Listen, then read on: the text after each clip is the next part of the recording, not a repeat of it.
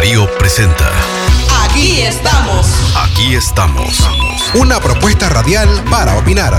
Aquí estamos. Para conversar con expertos y expertas sobre lo que pasa en León y en Nicaragua. Aquí estamos. Para informarte de lo más importante ocurrido en la semana. Desde la cabina de Radio Darío en la frecuencia 89.3 FM. Aquí estamos. Para opinar, escuchar y proponer. Porque opinar es tu derecho. Defendamos la palabra. Aquí estamos. Aquí estamos.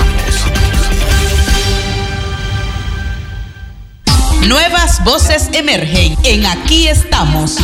Profesionales, Expertos. líderes y lideresas en sus campos. Porque todos y todas tienen una historia que contar.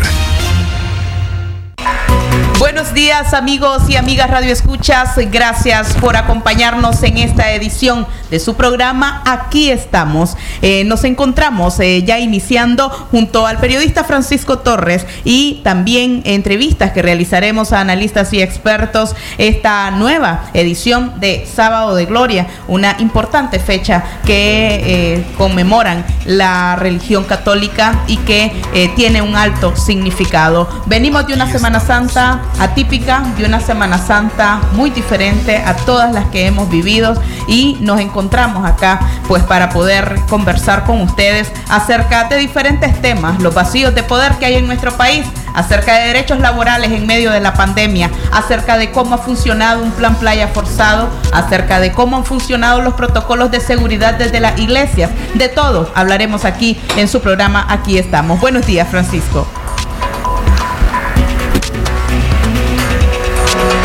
Katia, ¿qué tal? Buenos días y buenos días también a ustedes. Gracias por acompañarnos hoy sábado 11 de abril. Sin duda alguna, un programa con el gran contenido y también con distintos invitados. Esta mañana va a acompañarnos el analista político Eliseo Núñez. De igual manera estaremos conversando con la señora Sandra Ramos, activista, defensora de derechos humanos y feminista además. ¿Qué ocurre? En la cordillera de Dipito y Jalapa. El día de ayer se registró un incendio en esa cordillera. ¿Qué sabemos hasta el momento sobre la situación en esa localidad? Para eso estaremos conversando con el defensor de, en este caso, el medio ambiente, Amaru Ruiz, quien es además miembro de la Fundación del Río. Y por último tendremos una conversación con el doctor Javier Núñez de la Unidad Médica Nicaragüense para desarrollar o conocer un poco más en cuanto a el manejo de las cifras por parte del Ministerio de Salud en cuanto a la situación del COVID-19 en nuestro país. Y como parte de nuestro resumen de noticias, eh, ayer Viernes Santo el Ministerio de Salud de Nicaragua admitió públicamente un caso positivo más de COVID-19. El anuncio lo hizo Carlos Sáenz, secretario general del MINSA, quien habló como siempre desde un auditorio frente a comunicadores que trabajan para canales oficialistas donde no se hizo pregunta alguna.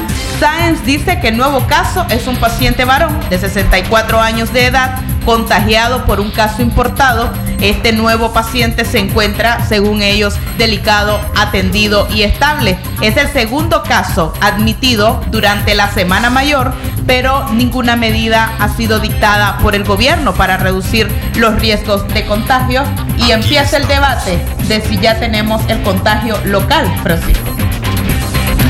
Esa es una de las interrogantes y por eso es que tendremos una conversación con el doctor Javier Núñez en todo este contexto de coronavirus en nuestro país. Desde la máxima autoridad en la Iglesia Católica en Nicaragua, como lo es el Papa Francisco, de acuerdo a sus orientaciones, sobre este contexto era recomendable no convocar a la feligresía católica a participar de actividades masivas. Lo mismo hizo la conferencia episcopal lo mismo hizo la Conferencia Episcopal de Nicaragua en la voz del cardenal Leopoldo José Brenes, quien a un comunicado orientó a todas las iglesias católicas en nuestro país de suspender las actividades con aglomeración de personas y para ello invitó a que cada parroquia, cada templo realizara sus actividades mediante los medios de comunicación que estos sostienen. Hago este comentario porque el día de ayer pudimos observar imágenes de la procesión del Santo Entierro que se realizó en la iglesia de Temprano leía un comunicado por parte de las autoridades de ese templo católico señalando la hora de inicio de esa actividad y que harían una procesión en las cuatro cuadras que rodean ese templo católico. Invitaban a una procesión, pero también invitaban a que se tomaran medidas de prevención. Y una de las medidas de prevención ofrecidas tanto por las máximas autoridades de la Iglesia Católica como por la Conferencia Episcopal de Nicaragua, asimismo por los organismos rectores de la salud, es evitar la aglomeración de personas para evitar contagios y la propagación de este virus, contrario a lo que hizo o a lo que se hizo el día de ayer en la procesión del Santo Entierro de la iglesia en Sutiaba, Katia. Así es, Francisco, llama la atención que eh, Monseñor Rodrigo Urbina, al frente de esta iglesia en Sutiaba, convocó, realizó la eh, procesión del Santo Entierro, solemne procesión de Viernes Santo, que en muchas parroquias no se llevó a cabo. En horas de tempranas del Viernes Santo hablamos con Monseñor Bismar Acevedo de la parroquia Santo Tomás Apóstol de Telica y quien nos brindaba pues algunas eh, medidas que ellos habían tomado como parroquia. Asimismo, eh, el Papa Francisco, pues la más alta jerarquía de la Iglesia eh, Católica, se habría pronunciado respecto a la necesidad de suspender este tipo de procesiones porque significaba aglomerarse y significaba arriesgarse a contraer el COVID-19, esta pandemia. Eh, como parte de las reflexiones del Papa Francisco, él aseguraba en el Viernes Santo, hoy en este momento pienso en el Señor crucificado y en tantas historias de los crucificados de esta pandemia los médicos, los enfermeros, las enfermeras, religiosas, sacerdotes, muertos en el frente como soldados, han dado la vida por amor. Son resistentes con María bajo la cruz. Ellos y sus comunidades eran parte de las reflexiones del Papa Francisco durante el Viernes Santo. Lamentablemente no se ha, no se ha logrado, no se ha logrado eh, finalizar, suspender todas las procesiones y se ha expuesto a la feligresía eh, católica leonesa y también chinandegana, porque dos parroquias también en el municipio de Chinandega emprendieron estas procesiones. Y a las 10 y 10 minutos de la mañana nos preguntamos a quién responden estas autoridades eclesiales que no asumieron las recomendaciones de la iglesia y que tampoco asumieron las recomendaciones de la Organización Mundial de la Salud, que ha sido tácita al decir que aglomerarse es arriesgarse a contraer el virus del COVID-19. Lamentamos absolutamente que tantas personas hayan sido expuestas a este tipo de contagios. 10 eh, y 10 minutos de la mañana, Jorge Fernando, ¿cuál es la recomendación? Buenos días, Katia. Buenos días, Francisco. Gusto de estar con ustedes y con nuestros oyentes, por supuesto, a través de 89.3 FM. La recomendación de Radio Darío y la mía es quédate en casa. Hacemos una breve pausa comercial, ya retornamos con más en Aquí estamos. everybody oh. Atención leoneses, ya está la Casa de las Flores. Todo en el ramo de flores naturales, margaritas, rosas nacionales e internacionales, solidagos, calas, helechos, girasoles y mucho más. Todo en la línea floral con bases de madera, barros, oasis y cristalería. Además te ofrecemos tu arreglo personalizado al por mayor y al detalle. Estamos ubicados del Vaquero Media Cuadral Sur en San Juan. Somos distribuidores del campo a la ciudad. Y recuerda, amor dígalo con flores. Llámenos al 2315 1760 o escríbanos a nuestra línea en WhatsApp 5776 4319. Casa de las Flores te espera. Head and Shoulders. 80% más contenido. Head and Shoulders. Ya llegó tu nuevo sachetón. Hasta 100% libre de caspa. Cómpralo en tu pulpería preferida solo 7 Córdobas. Versus H de 10 mililitros caspa visible con uso regular, precio sugerido de venta. Sopas y asados San José. Las sopas caseras, como las hacía la abuela. Degusta de nuestros riquísimos asados de res, cerdo, pollo, costilla de cerdo baby, churrasco, cervezas, rones nacionales y extranjeros. Nuestra especialidad de la casa, las sopas caseras, como las hacía la abuela. Res con punche, gallina con albóndiga, garrobo con punche y mariscos. Aceptamos todas las tarjetas de crédito y débito. Te esperamos el lunes a domingo, de 10 de la mañana a 4 de la tarde, frente a la iglesia San José. Para mayor información, llámanos al 2311 1146. Sopas y asados San José. Las sopas caseras, como las hacía la abuela. Por tu familia y tu seguridad. Quédate en casa. Un mensaje de Radio Darío. Darío 89.3. Media Gurú lo confirma. Radio Darío es la radio del indiscutible primer lugar. Aquí estamos. Aquí estamos.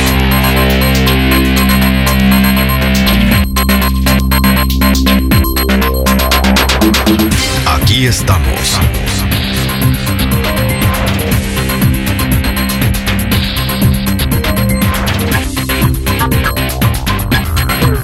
Aquí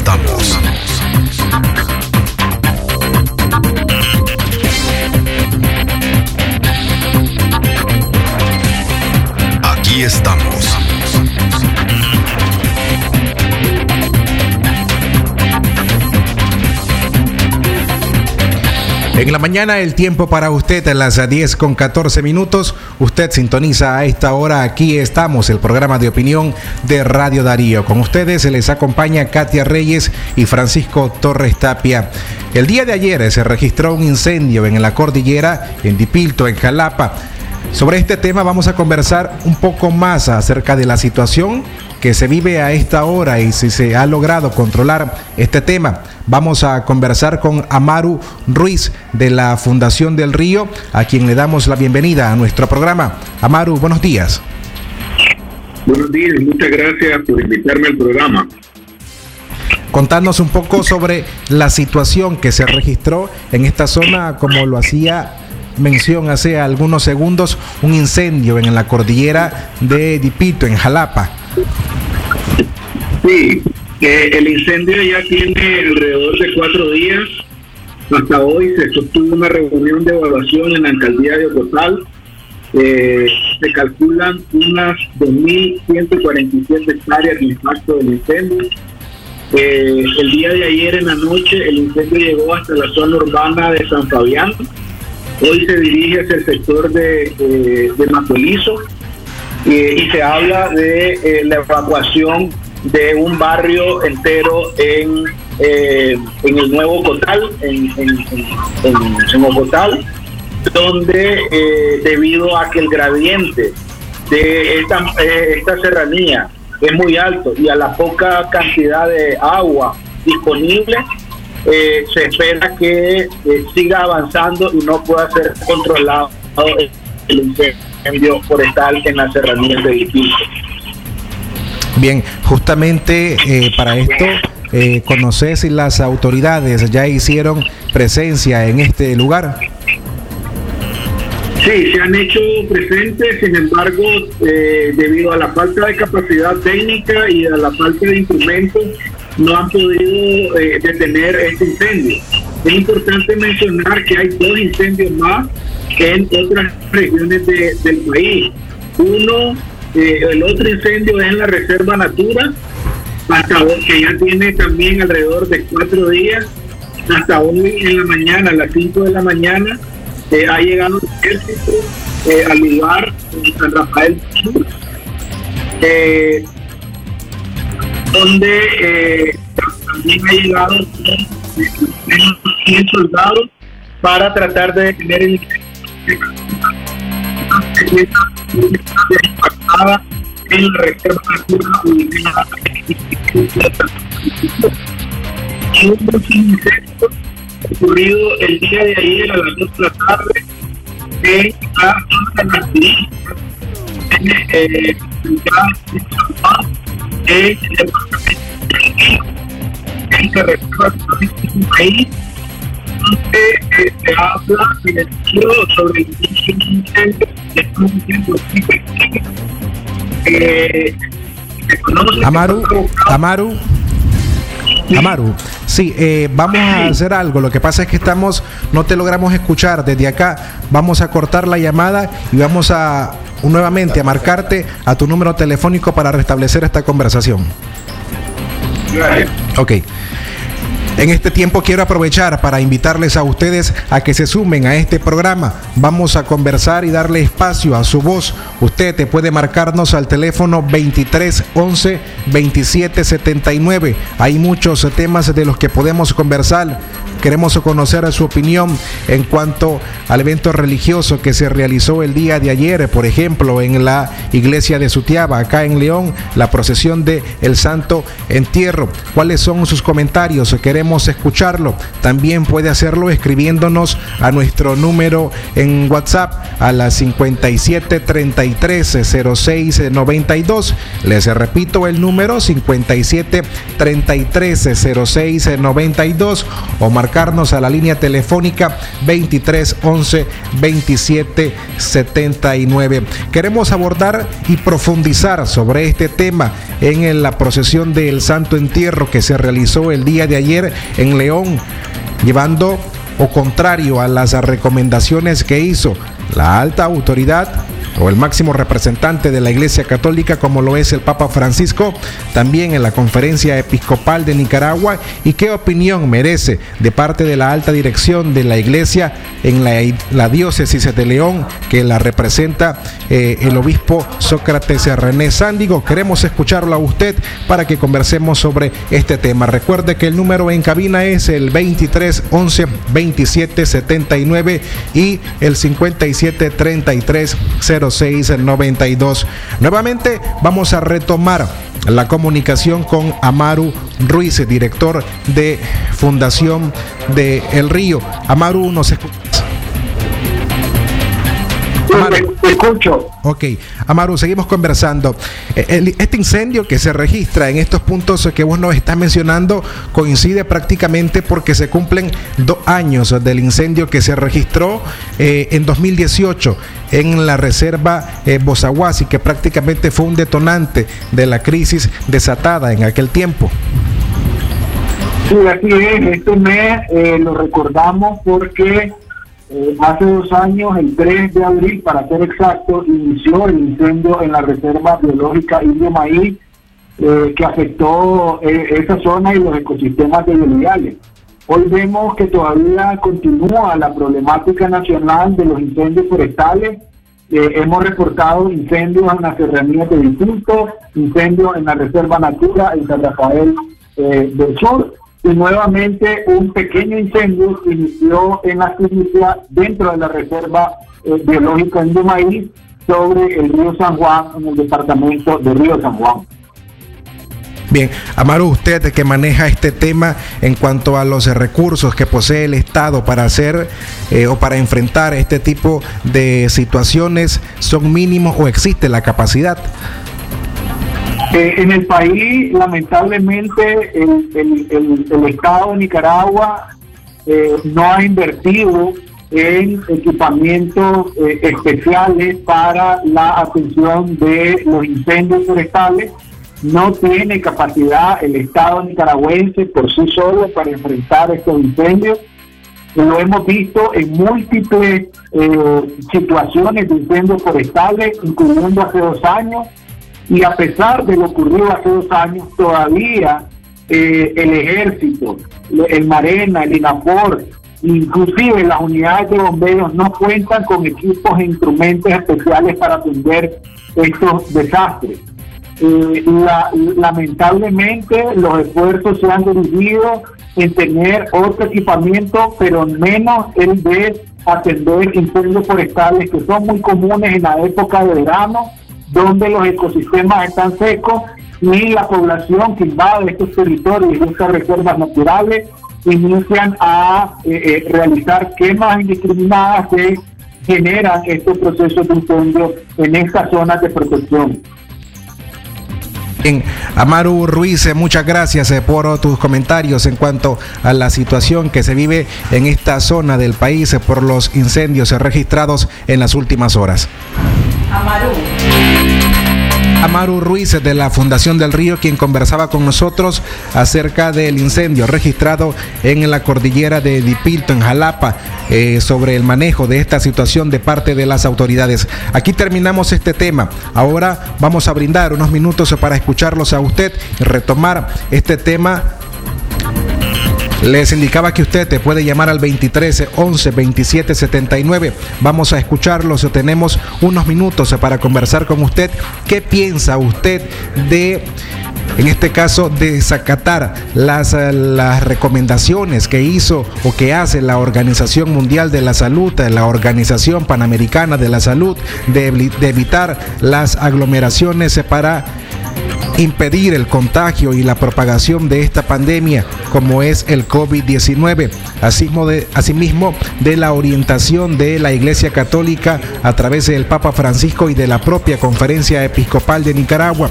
Traemos a este tema porque han surgido comentarios, algunos a favor, otros críticos contra Monseñor Rodrigo Urbina, quien es el rector del templo en Sutiaba.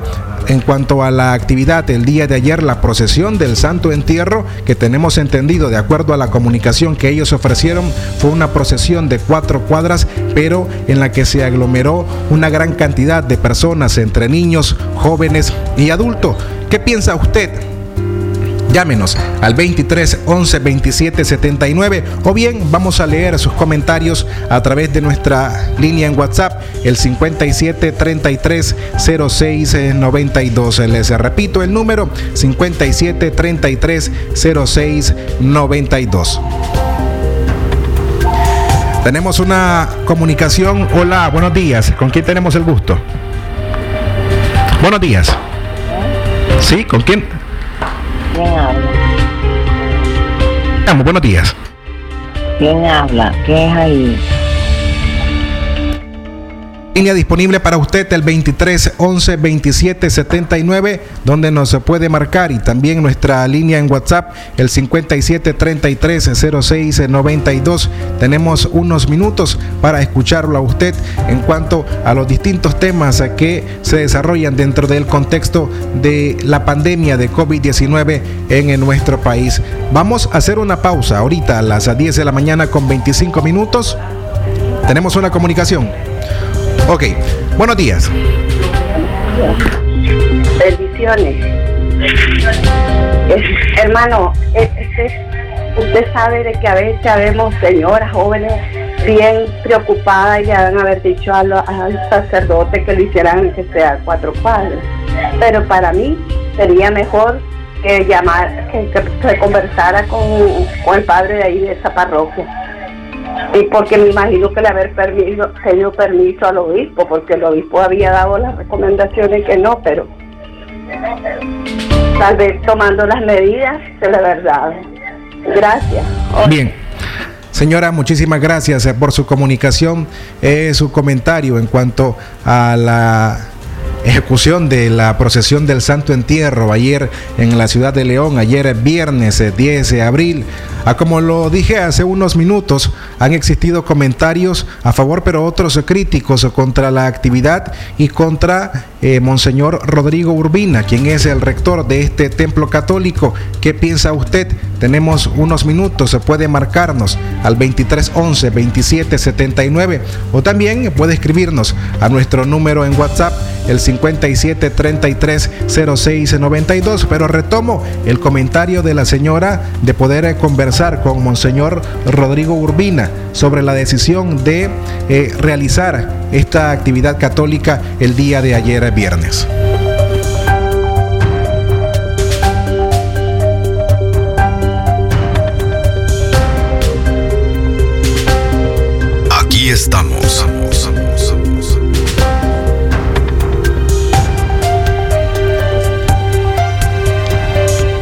Siete minutos de la mañana continuamos en su programa Aquí estamos. A esta hora hacemos eh, nuestro contacto telefónico con Eliseo Núñez Morales. Masaya de nacimiento, 47 años, abogado con especialidad en finanzas, analista político, líder opositor, miembro del Frente Amplio Democrático, quien conforma la UNAP. Buenos días, eh, Eliseo Núñez Morales. Gracias por su acompañamiento a este programa.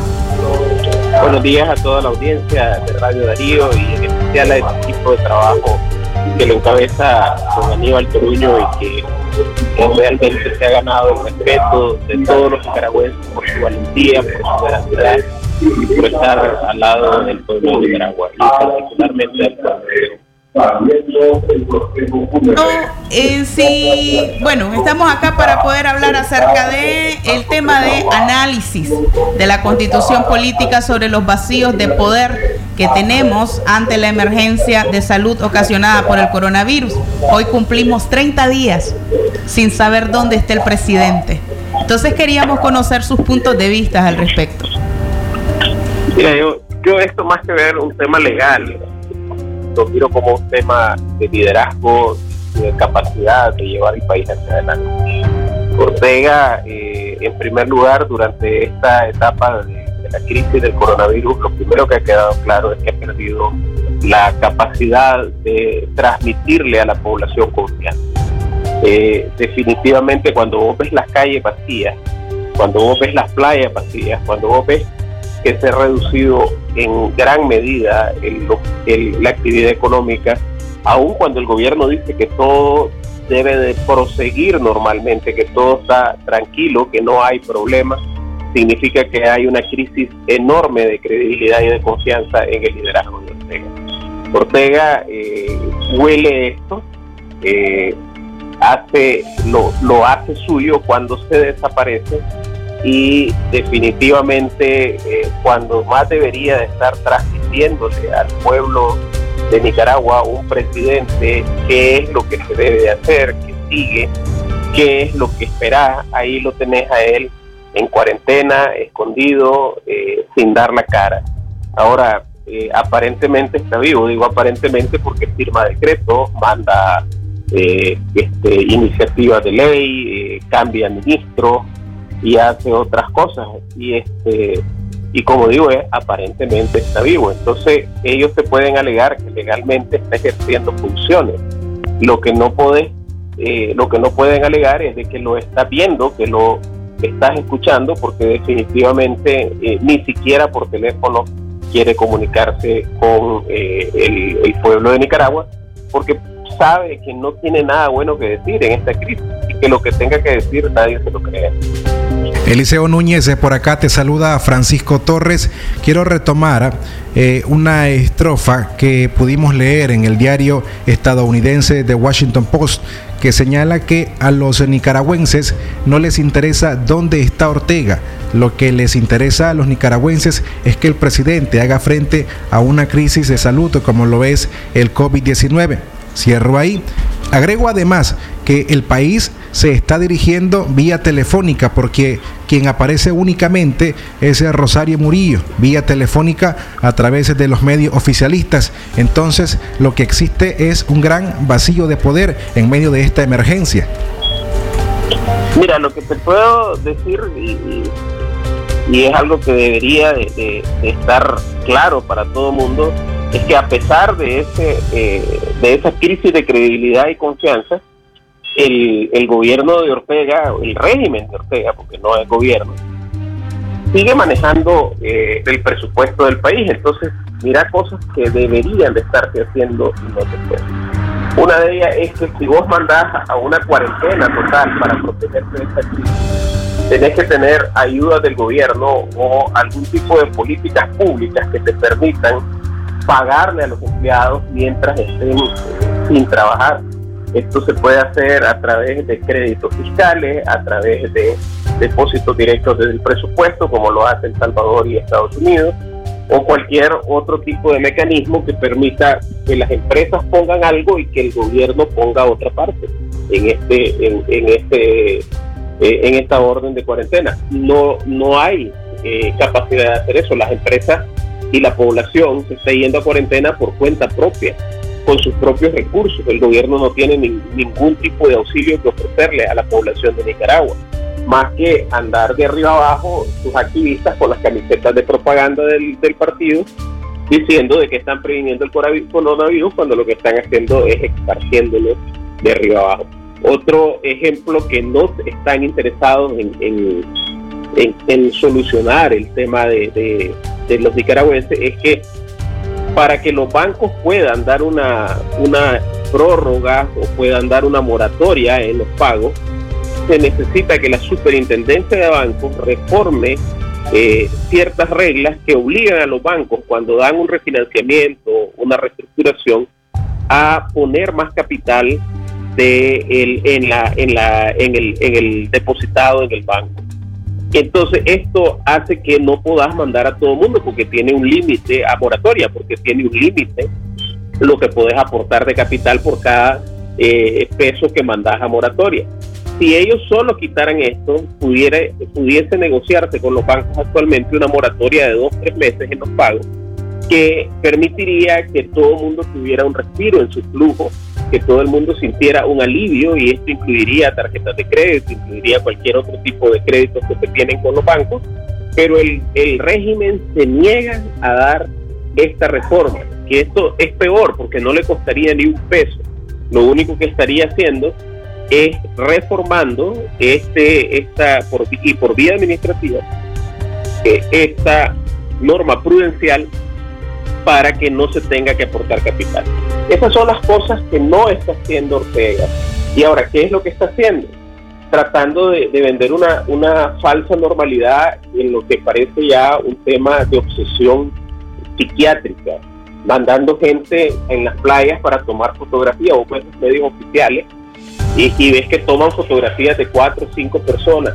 Esas aglomeraciones que hemos visto, si las vemos con sumo cuidado, eh, son fotografías de 10, 20 buses que llevaron y que los juntan y que, y que se mira que es bastante gente, pero en realidad es poquísima gente la que ellos están recogiendo y la aglomeran es profesamente para tomarles la fotografía. Es decir, están poniendo en mayor riesgo a su propia militancia. Esta gente que no tiene corazón, que, ni siquiera se está preocupando por su propia gente.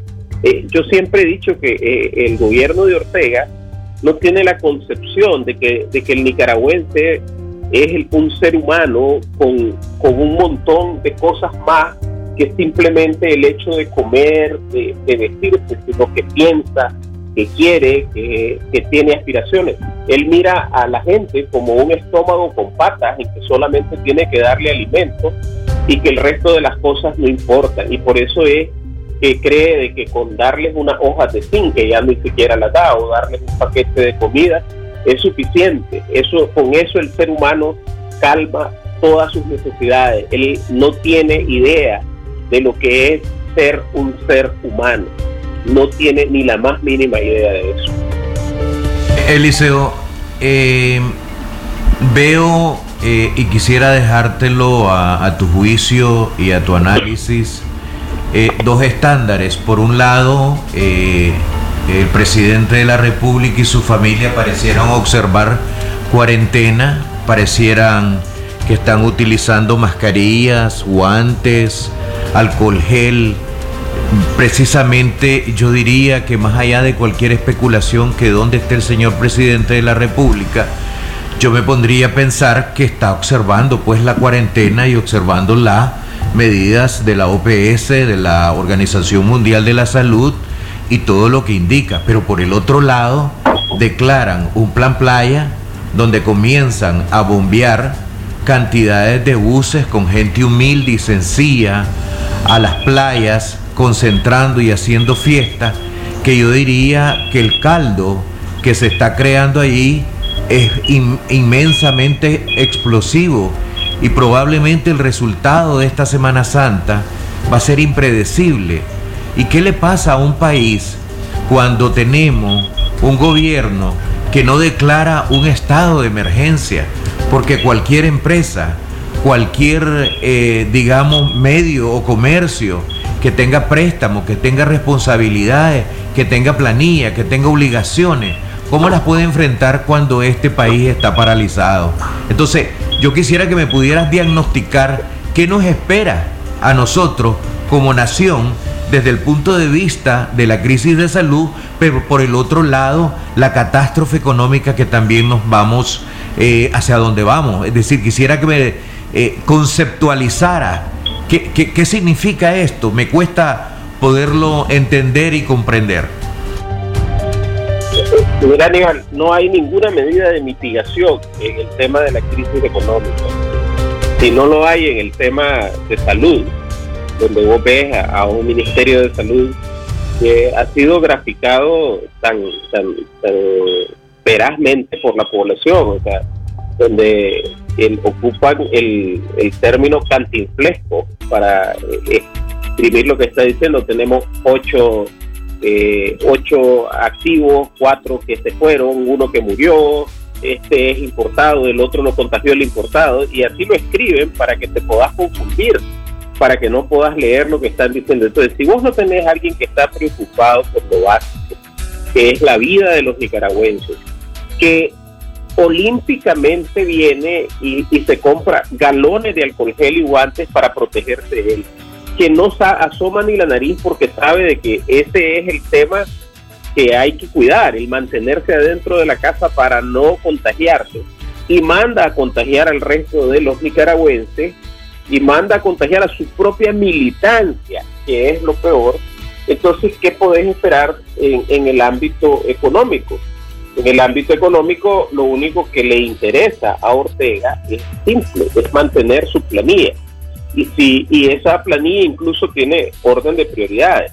La planilla que le que, que, que él quiere mantener a toda costa es la planilla de quienes portan fusiles y andan de casa en casa todavía el día de hoy acosando a opositores, echando presos a, a- opositores. Esa es la planilla que primero le interesa eh, proteger. Después eh, viene el resto de la planilla del Estado. ¿Y por qué le interesa protegerlos? Porque quiere que el Estado esté andando, sino simple y llanamente porque él pretende que esta gente le sirva como eh, manifestante. Lo que no se está dando cuenta es que él está tomando a sus manifestantes y contagiándolos. Como vos decís, esta Semana Santa y estos días que pasaron están creando una bomba de tiempo que eh, va a ser difícil que Ortega pueda evadirla. La única forma que podemos nosotros creer de que el coronavirus no va a afectar a Nicaragua es que nosotros hayamos llegado a la conclusión de que solo nosotros, los nicaragüenses, hemos adquirido una inmunodeficiencia, una, inmuno, una inmunidad que nos protege de la, de la, de la, de la, del contagio, que hemos adquirido anticuerpos que nos protegen del contagio y definitivamente aquí deberían de estar las universidades más prestigiosas del mundo examinando el ADN de nosotros, examinando los anticuerpos que tenemos, porque deberíamos de ser la cura del coronavirus en todo el mundo, si eso es así. Pero sabemos que eso es mentira, no es así, estamos expuestos. Hemos visto la epidemia de infartos, si se le puede llamar así. Es un absurdo que la gente esté muriendo de infartos y que ni siquiera se le haga una prueba para saber si están infectados por el coronavirus y caen en la calle.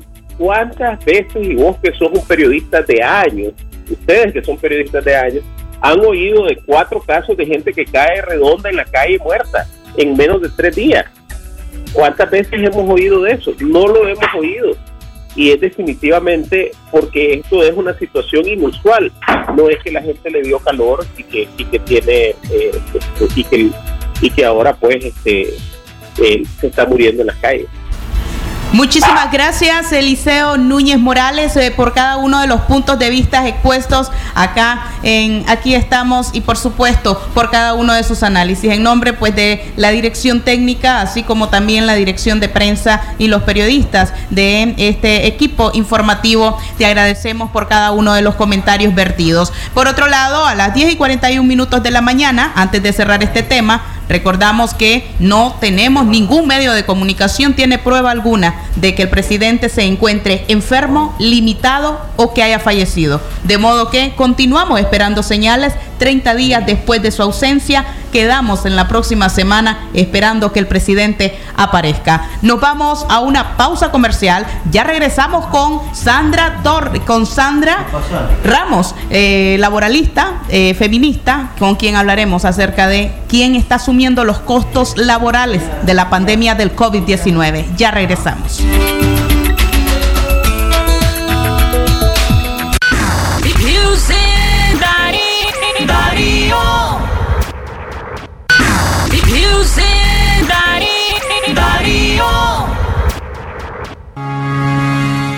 En algunas partes del mundo, la pandemia del COVID-19 ha tenido efectos positivos sobre el medio ambiente. Aire menos contaminado, ríos más limpios y menos desechos sólidos. Sin embargo, en Nicaragua, luego de esta pandemia, se podría incrementar la crisis ambiental. Por eso, hagamos un uso eficiente del agua y la energía. Depositemos guantes, mascarillas y otros desechos sólidos en recipientes de basura. No los tiremos a la calle. Cuidar de nuestra casa común es nuestra responsabilidad. Tu salud está en tus manos. Yo me cuido del COVID-19. Este es un mensaje de Centro Humboldt, 30 años por un ambiente sostenible. Como un rayo de luz cuando llega la mañana. Con mi toro agarro fuerzas para el día enfrentar. Mi café no va a faltar, pues con fuerza me levanta. Es el sabor de mi tierra, es mi toro tan leal. Por mi gente que me inspira a levantar. Café Toro, muy sabroso y rendidor.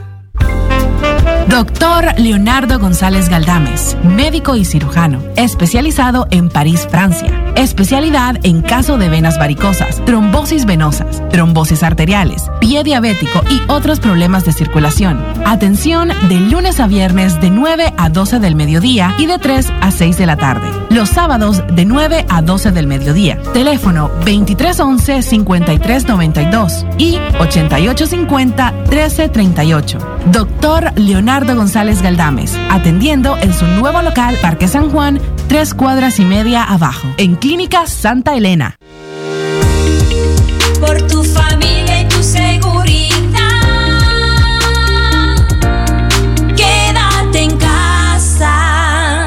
Mensaje de Radio Darío.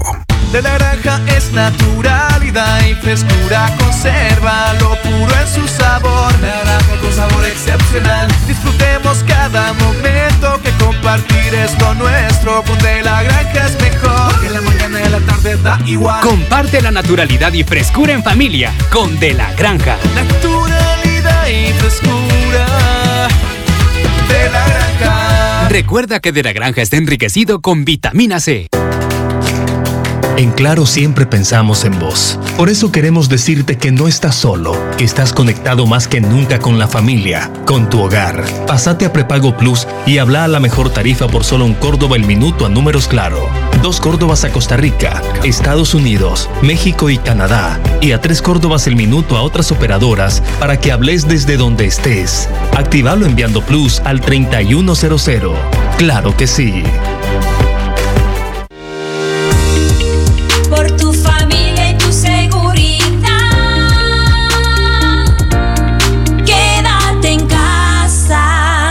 Mensaje de Radio Darío.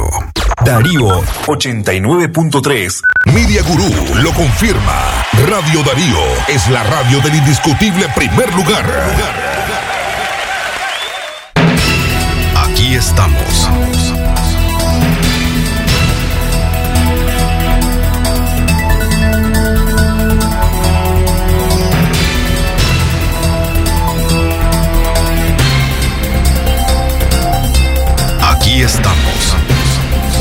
Las 10 de la mañana con 46 minutos continuamos con esta audición de Aquí estamos de hoy sábado 11 de abril del año 2020.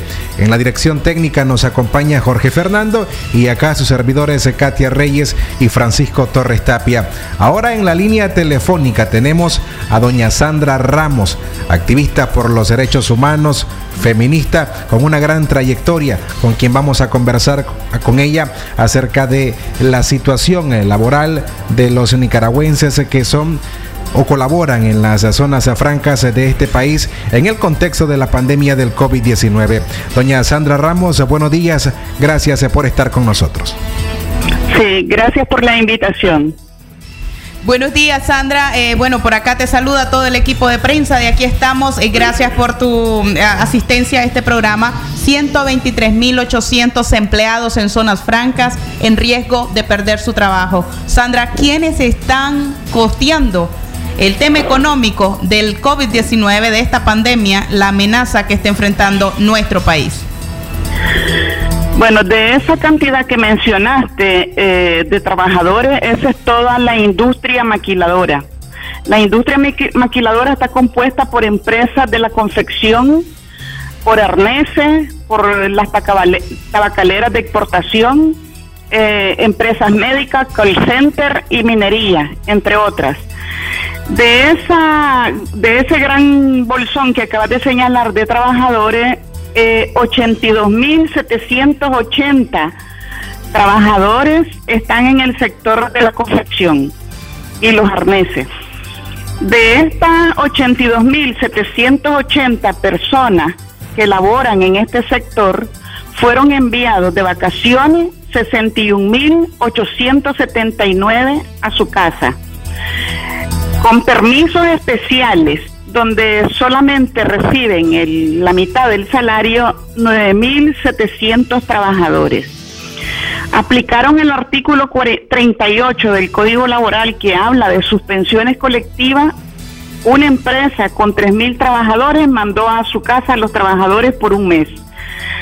Eh, y cuando te suspenden colectivamente, solo te va llevar seis, seis días de salario. Aplicaron el artículo 45, que significa cancelación de contratos de trabajo, a 2.771 trabajadores. Es decir, en el marco de esta crisis fueron despedidos 2.771 trabajadores. Se encuentran laborando aún en la zona franca 5.430 trabajadores. Todos los empleadores lo que han aducido eh, ante esta situación es falta de materia prima porque las fronteras están cerradas y no han podido entrar los furgones. Y unas cinco han dicho que es por motivo del coronavirus. Pero sabemos claramente de que es más por falta de materia prima. Quienes están poniendo el costo de esta crisis eh, de salud en este momento son los trabajadores porque se están yendo con adelanto de vacaciones o algunos con adelanto del pago de sus prestaciones sociales. Salvo dos o tres empresas que están asumiendo un porcentaje del salario mínimo de este país. Prácticamente la industria maquiladora, que es una industria de exportación eh, que tiene grandes eh, utilidades en este país, ya que se han, han, entrado al país a aprovechar los acuerdos que Nicaragua ha hecho con la región centroamericana en el Tratado de Recasta, así como el Tratado de la Unión Europea, que se llaman ADAS por sus siglas en inglés, pues esta gente se ha beneficiado de todo lo que estos acuerdos conllevan, no pagan impuestos, tienen más de más de 10 años de que no pagan ningún impuesto tienen privilegios fiscales y muchos de ellos cambian de razón social de forma permanente, es decir, cambian el nombre pero siguen siendo lo mismo. Hay empresas que tienen más de 20 años de estar aquí de gozando de las bondades que le da los privilegios eh, que hay en Nicaragua para este tipo de industria. En todo caso, nuestro, nuestra crítica está dirigida, uno, en primer lugar, que los costos los están poniendo los trabajadores y nosotras requerimos que esta industria eh, de exportación que cerró el año pasado con 3 mil millones de dólares en exportación, carguen también con una parte del costo que están poniendo los trabajadores nicaragüenses. Es decir, si los trabajadores nicaragüenses han enriquecido a este capital y han eh, movido eh, su ganancia, es justo y necesario que apliquen su responsabilidad social con quienes les producen grandes utilidades y ganancias y que además colaboren con este país que les ha abierto las puertas para que vengan a explotar la mano de obra barata en Nicaragua. Sandra, eh, si tuviéramos que eh, ubicarnos en el escenario de que finalizan los 15 días que enviaron a su gente a casa, eh, un mes, que los enviaron con la mitad del salario, ¿qué nos podemos esperar el otro mes? En eso estamos. Una gran parte de los trabajadores eh, se supone que entran el día 13, vienen de sus vacaciones obligadas. Eh, llegan a sus empresas el día 13 y estaremos monitoreando cuál será la siguiente medida que van a aplicar, porque hemos hecho crítica a ese acuerdo oneroso firmado entre los sindicatos blancos de este país, más los empresarios maquiladores. Con el Ministerio del Trabajo, eh, es un acuerdo oneroso porque dejó abierta una infinitas posibilidades de lo que pueden hacer los empleadores con los derechos de los trabajadores nicaragüenses. Es decir, no, no se firmó ningún compromiso de los empleadores en relación a cómo proteger a su fuerza laboral, porque bien, pudi- bien pudieron haber hecho un acuerdo de pagar el salario básico a los trabajadores por tres a cinco meses, eh, resarciendo todas las utilidades que se han llevado de este país al no pagar ningún tipo de impuesto. No hicieron el gobierno puede entregar algún bono para los que quedan desempleados, como lo han hecho en Guatemala, en El Salvador y en otros países, eh, para que estos trabajadores llevaran recursos para poder abastecer de alimentos a su familia. Y tampoco se hizo ninguna propuesta de aquellas empresas que respeten el pago de salario y los derechos laborales, como el Estado va a reconocer estas medidas de protección. Y otra de las propuestas pudiera haber sido el no pago de la factura de energía para los trabajadores de este sector que realmente están saliendo eh, con, con ni siquiera con su salario, es decir, están saliendo con lo básico. Y en este sentido, pues hay que pagar la energía, hay que pagar el agua, hay que pagar los alimentos, hay que pagar la movilización. Yo sí creo que era importante enviar a los trabajadores a su casa en cuarentena. Eso es una necesidad en este país porque estas naves se concentran casi de 300 trabajadores hacia arriba y pueden ser focos altamente contagiosos entre ellos mismos. No solo basta con ponerle agua y jabón para que se laven las manos, sino evitar eh, eh, eh, el hacinamiento social que tienen. Pero donde nosotros criticamos es cómo enviaron a los trabajadores y los trabajadores pagando de ellos mismos el costo de irse hacia su casa. Me parece que es la peor injusticia y que esta, esta situación de salud ha colocado claramente en el escenario quién es quién y quién está contribuyendo con qué a salvar la situación de la vida de los trabajadores.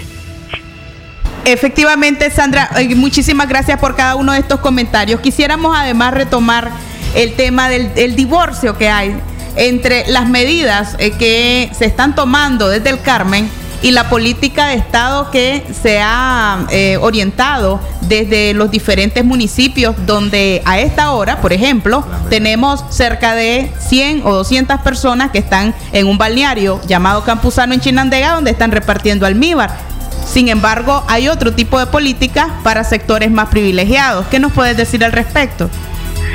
Bueno, mira, desde el año 2018, ¿verdad?, que estalló el conflicto político en este país, todas estas crisis, la política, la económica y ahora de la salud, dejan en evidencia la gran brecha de desigualdades que tiene este país. Eh, la falta de conocimiento de los derechos humanos que tiene un buen sector de la población. Eh, eh, la población cree mucho, eh, un sector está creyendo mucho en las voces de sus líderes y eso pues eh, daña también eh, el desarrollo humano y ciudadano de este sector de la población que está inclinado más a venerar a sus líderes y no a venerar sus propias vidas. Creemos que es contraproducente, ¿verdad? Este seguir eh, eh, llevando a la gente a estas grandes concentraciones nos parece que es un grave error porque se debe de evitar el contagio masivo, pero además de eso Nicaragua no está en capacidad de atender esta pandemia. No tenemos capacidad y todo el mundo lo sabe, que los hospitales no tienen ni siquiera capacidad para atender las enfermedades comunes, menos una pandemia de este tipo. Entonces aquí lo importante es seguir llamando a la ciudadanía a que sea responsable con su propia vida. Si aquí no hay políticas de Estado que protejan nuestra vida, pues vamos a tener que tomar la decisión nosotros mismos de salvar nuestras vidas. Es decir, la gente tiene que tener conciencia de que no, esto, este virus no es un juego. Este virus pone en riesgo la vida de todos los seres humanos en el mundo. Ya las estadísticas eh, ya, ya han sido este, eh, presentadas y, lo demás es irresponsabilidad. Eh, Sandra, además, pedirte tus comentarios respecto a cómo está impactando esta pandemia directamente a las mujeres. La obrera que está en casa que sufre violencia y que en este momento se ve obligada a, permanecer ahí por seguridad, así como también las mujeres, la doméstica que ha sido despedida ante la crisis, la joven mesera, la joven que brinda cualquier tipo de servicios y que se encuentra en su casa ahora. Mira, ya desde la crisis de abril, eh, las estadísticas del Seguro Social reflejaban que habían más de 50 mil eh, personas que ya no estaban cotizando el seguro facultativo, porque es ahí donde este, cotizaban las trabajadoras del hogar.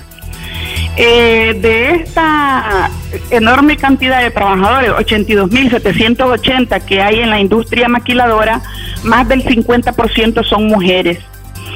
Y esta crisis, esta crisis económica, esta crisis política, económica y ahora de salud, pues va, a tensionar las relaciones interpersonales y las relaciones en la familia, haciendo más violento a los que son violentos.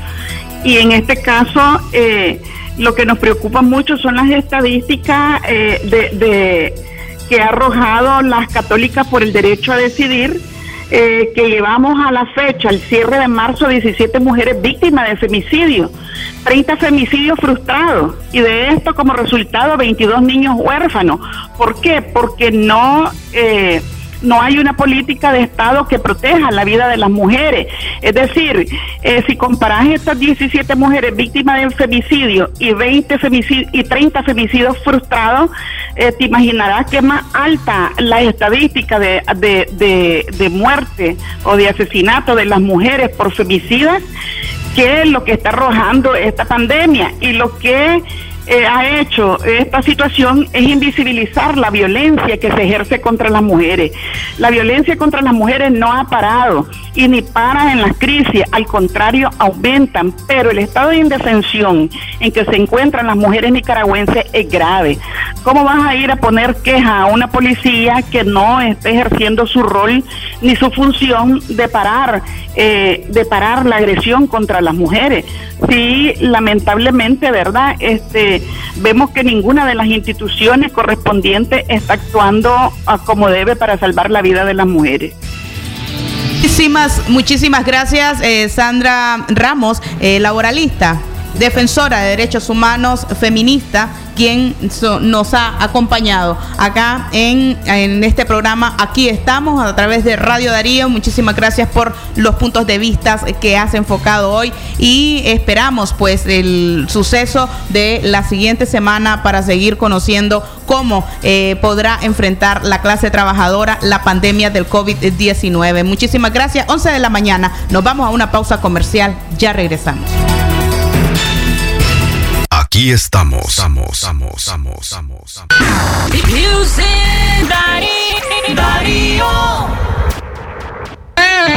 Ordena tu McMenú familiar por 550 Córdobas y quédate en casa con McDonald's. Te llevamos dos cajitas felices y dos McMenús. Tú eliges entre McMenú de Big Mac, cuarto de libra con queso, McNuggets y muchos más.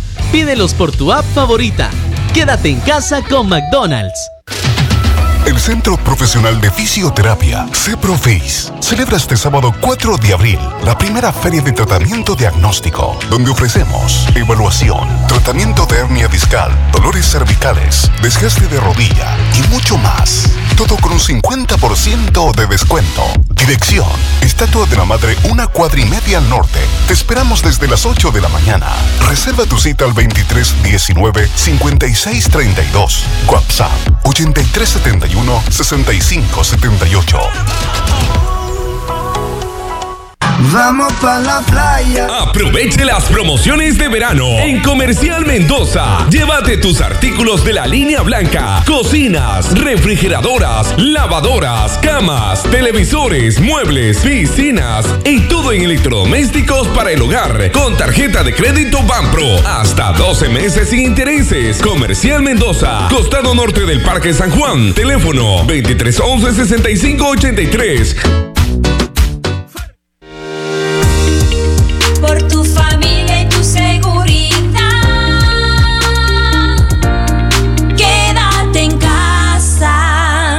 Mensaje de Radio Darío. Darío 89.3. Media Gurú lo confirma. Radio Darío es la radio del indiscutible primer lugar. Aquí estamos. Estamos, estamos, estamos, estamos.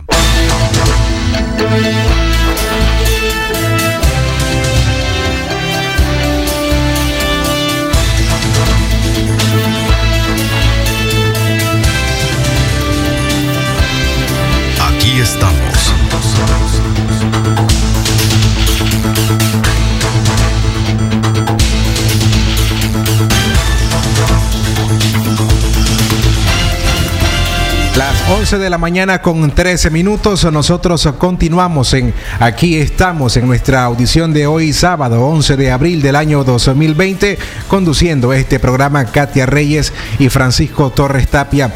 Vamos una vez más a retomar el tema que ha generado unas ah, críticas en contra de Monseñor Rodrigo Rodrigo Mairena sobre la celebración el día de ayer de la procesión del Santo Entierro en la iglesia de Sutiaba en León.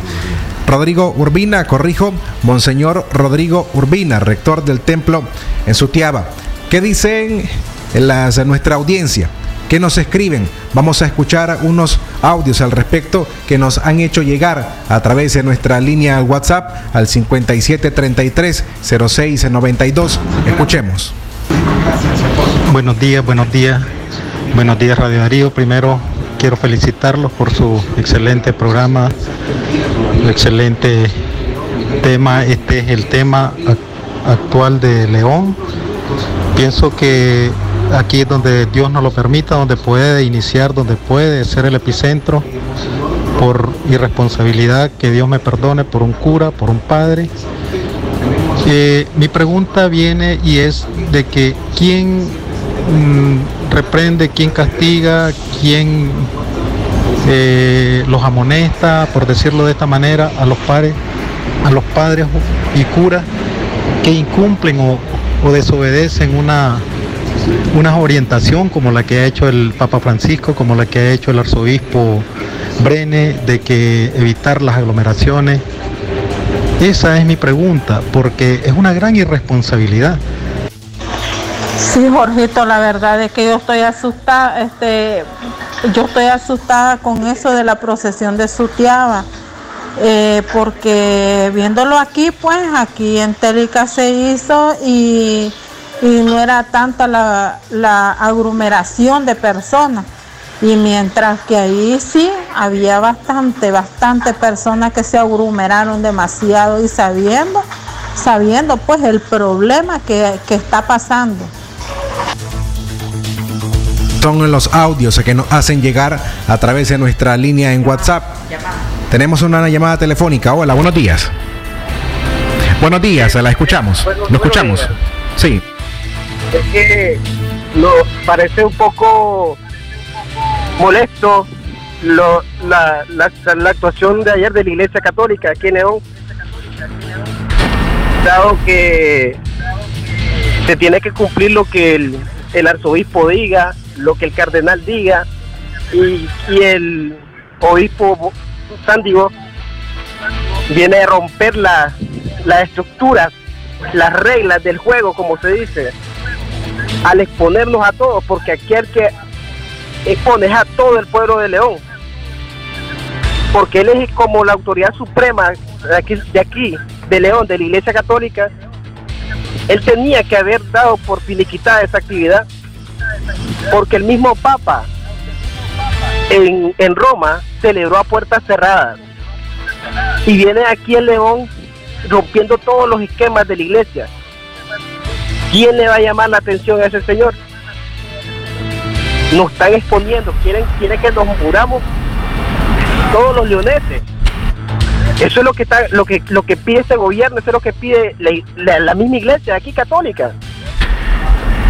Gracias eh, por su comentario, caballero, en cuanto a, a esta situación que ocurrió el día de ayer y que, como lo hemos reflejado, ha generado eh, críticas en contra de Monseñor Rodrigo Urbina por la celebración de esta actividad. Vamos ahí ahora a hacer una pausa. Tenemos en la línea telefónica a nuestro colega periodista Francisco Mayorga, quien nos tiene un reporte sobre eh, cómo está el ambiente, nos va a describir el ambiente de lo que se vive en las playas en la ciudad de León. Francisco, te escuchamos. Buenos días.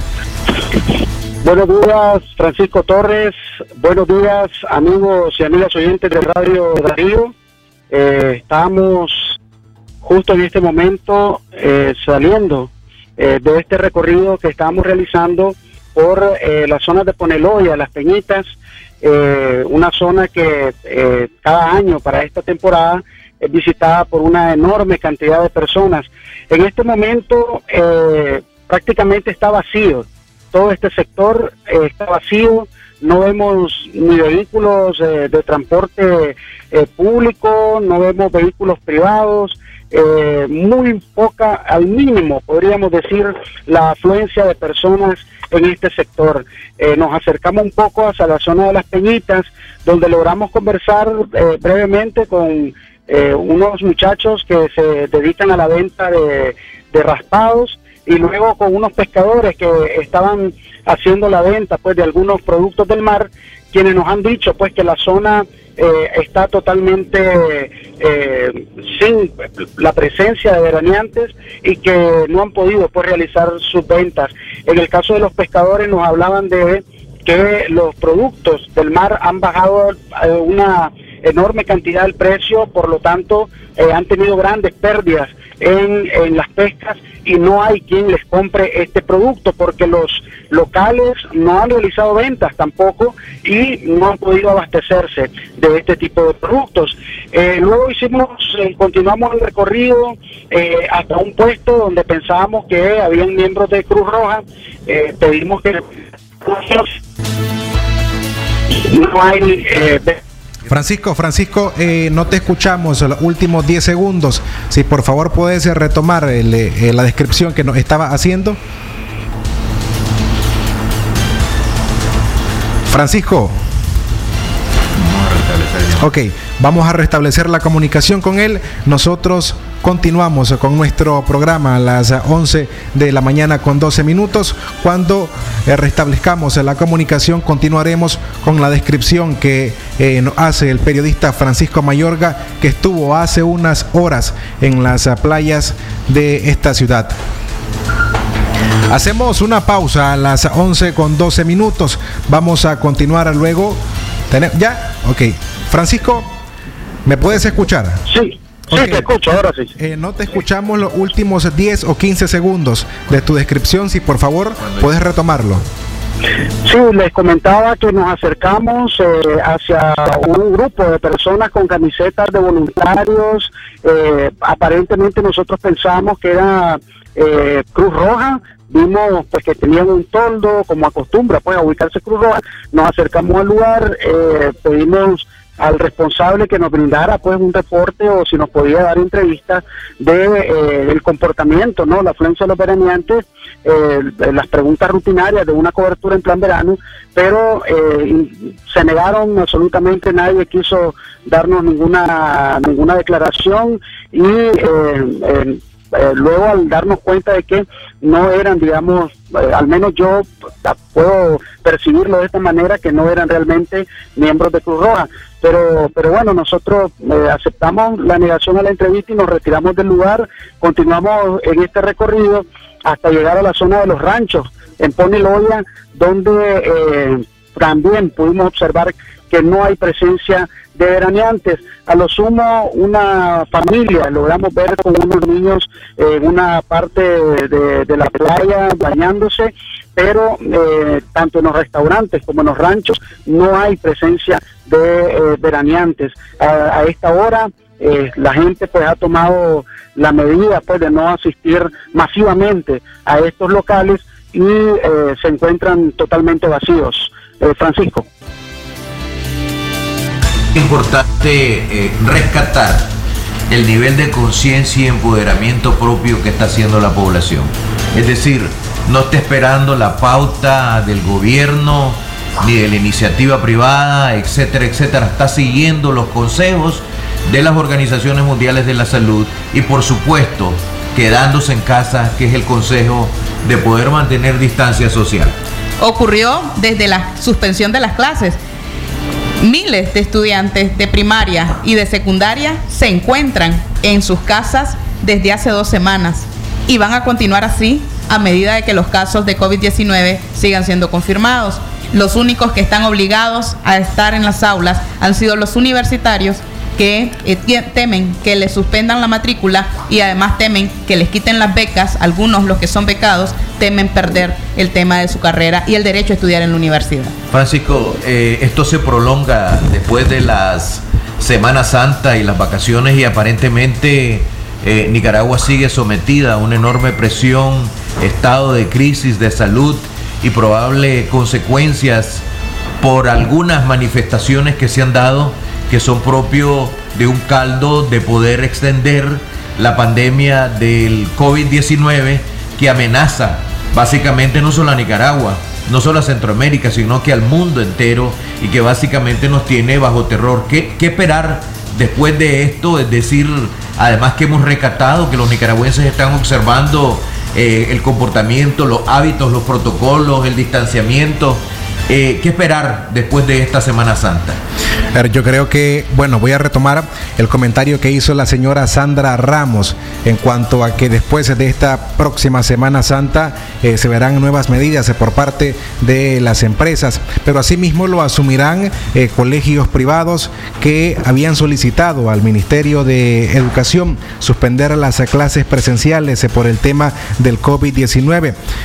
Previendo esto, a que en los próximos días igual el Ministerio de Salud haga anuncio de nuevos casos confirmados de COVID, esto tiene que ser que las empresas privadas y los distintos sectores en el país se tengan que asumir nuevas medidas para asumir, en este caso, quienes se han sometido a cuarentenas o quienes eh, desde su propia eh, iniciativa han asumido eh, el tema del distanciamiento, de continuar en sus casas, de de no asistir a actividades ya sea de razón políticas, eh, religiosas, porque eh, en, el, en ese vacío de poder que existe de no ver a un presidente hace 30 días, eh, la iniciativa se tiene que tomar desde cada familia. Y es cierto, existen líderes en distintos sectores, igual acatar las recomendaciones que ofrecen organismos internacionales que velan por la salud como la OMS, la OEPS, la OPS, acatando estas recomendaciones y permaneciendo en casa, pero hay un temor es decir,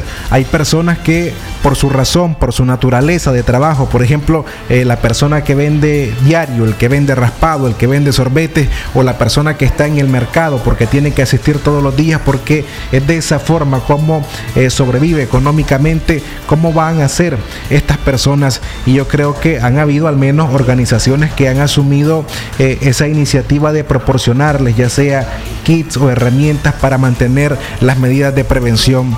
Es bueno sí ver el nivel de concientización que nosotros como medio de comunicación y las demás plataformas que eh, funcionan como medios de comunicación se ha eh, expandido ese nivel para que la ciudadanía haga conciencia. Hay personas que están conscientes de cuál es la situación, pero es imposible así también controlar a todo un pueblo. Y es interesante escuchar el mensaje de Monseñor Silvio Selva, una reflexión extraordinaria de una eh, persona que tiene una enorme carrera religiosa y dar una reflexión profunda y que a veces podría entrar en contradicción como lo que pasó en Sutiaba.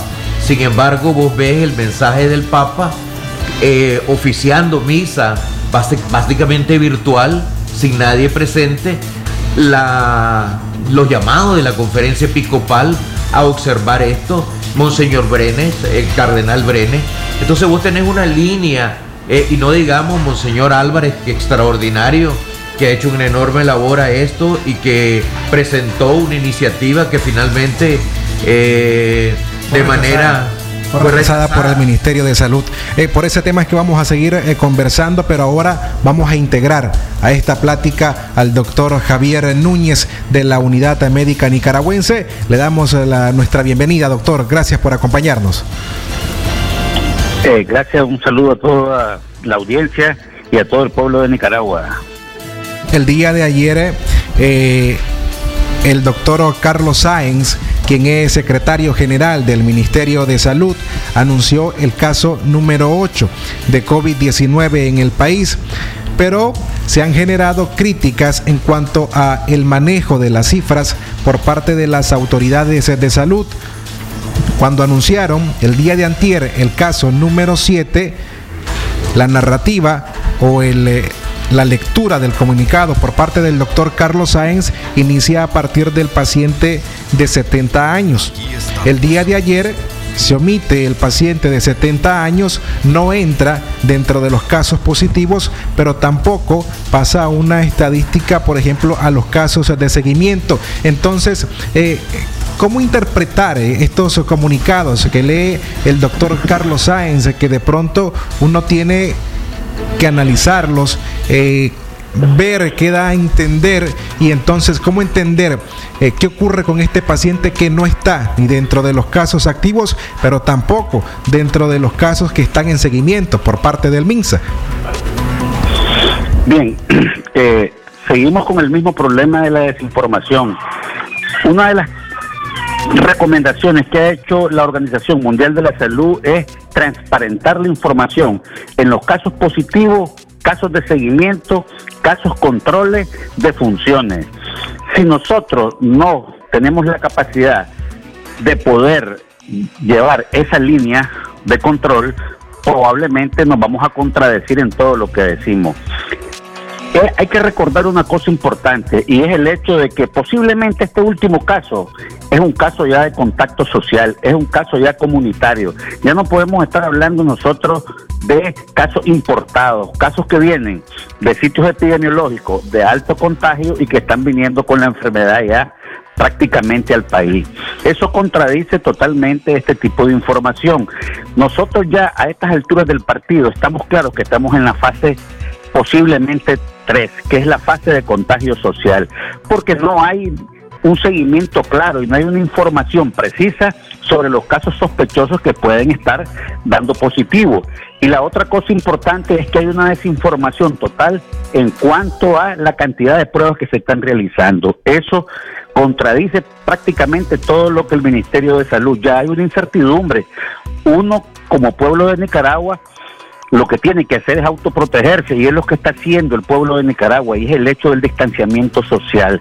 Pero es menester, es necesario que se transparente verdaderamente cuáles son los casos positivos y los casos sospechosos que de repente se transforman ya en casos positivos, porque es sumamente importante que la población de Nicaragua se dé cuenta de que la transmisión a veces es silenciosa, porque el periodo de incubación del coronavirus, que es desde que uno se infecta hasta que presenta manifestaciones clínicas, él puede andar transmitiendo la enfermedad. Es decir, que vos estás asintomático, no tenés ningún síntoma, pero andás transmitiendo la enfermedad. Es ahí la recomendación de la cuarentena, es ahí la recomendación del distanciamiento social, porque como no presento síntomas, pero sí ando infectando. Entonces es la recomendación y es el seguimiento que debe dar el país a ese tipo de persona que anda contaminando pero que está sintomática. Y es ahí la recomendación del distanciamiento social, de lavado continuo de las manos, de por lo menos mantener una distancia de dos metros y todas las recomendaciones que ha dado la Organización Mundial de la Salud, tanto a los gobiernos, a los estados en general, como la recomendación individual. Recordemos que esta enfermedad es altamente contagiosa y el problema radica en que vos estás asintomático, no tenés síntomas, pero andás transmitiendo la enfermedad. Y eso ha sido parte del éxito de una serie de países que han hecho pruebas masivas para detectar precisamente ese caso, el caso que es asintomático, e inmediatamente mandarlo a cuarentena y estudiar los posibles contactos, o sea, los casos sospechosos que puedan desarrollar esto. Mientras no se transparente la información, aquí vamos a tener nosotros un repunte catastrófico de casos positivos y que van a necesitar necesariamente una atención especializada y que este Ministerio de Salud no está en condiciones de brindar eso. Doctor Núñez, le pregunto, eh, las, eh, las 22 mil pruebas rápidas que eh, entregó el Banco Centroamericano de Integración Económica al gobierno de Nicaragua, en base a un protocolo, ¿cómo estas deben ser utilizadas? Vuelvo insisto, el problema es que no hay una información clara del ente regulador de la salud, que es el Ministerio de Salud. El Ministerio de Salud debe de transparentar y decir, de estas 25 mil pruebas que tenemos, vamos a mandar a tal hospital, a tal lugar, para que se estén realizando las pruebas. Hay que brindarles estas pruebas a la gente de mayor riesgo y la gente de mayor riesgo son por ejemplo los trabajadores de la salud debe ser una condición sine qua non a todos los trabajadores de la salud hacerle pruebas, porque son un segmento de la población que está en contacto directo, en la línea directa de contagio. Los otros sectores son los pacientes o las personas que presentan síntomas y que uno está sospechando que puede ser una infección por el coronavirus. A ese persona hay que brindarle también estas pruebas. No necesariamente solo cuando te digan que vos venís de un país donde hay un contacto epidemiológico grave, no. Debe de brindársele estas pruebas y descentralizarse y transparentarse a quienes que se la están haciendo, porque eso es fundamental para esto. Eh, con respecto a los tres casos importados que Cuba reportó de cubanos que llegaron de Nicaragua, eh, las autoridades de salud deberían de contabilizar estos casos y no ignorarlos. Claro, eso que nos traduce a nosotros, que no somos nada más, que ya somos una transmisión social. Es decir, en otras palabras, para que la población entienda, es que el virus anda pululando allá en Nicaragua, anda pululando y no es que viene alguien contaminado a infectarnos aquí fuera del país, sino que nosotros ya tenemos la enfermedad insecto contagiosa recorriendo todo el territorio nacional. Y vuelvo insisto que es importante manejar este concepto, y es el concepto que debemos de interiorizarnos todos los nicaragüenses. Y es lo que hace que esta enfermedad sea altamente contagiosa. Que uno ande infectado y no presenta síntomas. Y entonces anda transmitiendo la enfermedad. Yo ando caminando en la calle, me ando montando en el bus, ando en la propagación que hace el gobierno de decir vayan a, aglomerarse, vayan a celebrar. Entonces, eso hace de que vos andes sos portador y transmisor. Entonces, es ahí el problema que tenemos de que nosotros andamos gente en la calle contaminando y que no tiene síntomas. Y vamos a esperar un repunte exagerado. Doctor Javier Núñez, eh, muchas gracias por haber estado con nosotros en esta audición de Aquí estamos, el programa de opinión de Radio Darío.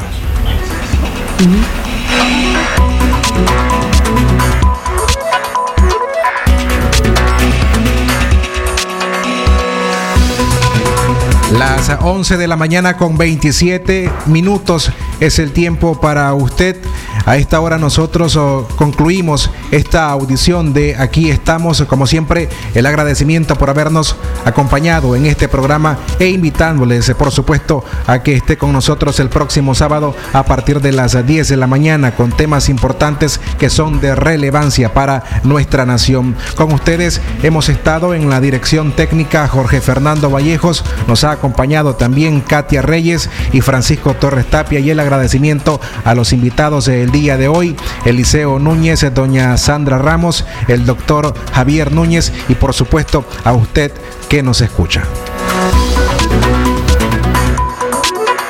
Usted escuchó su programa Aquí estamos. Aquí estamos. Porque tu voz vale y tus opiniones promueven el cambio.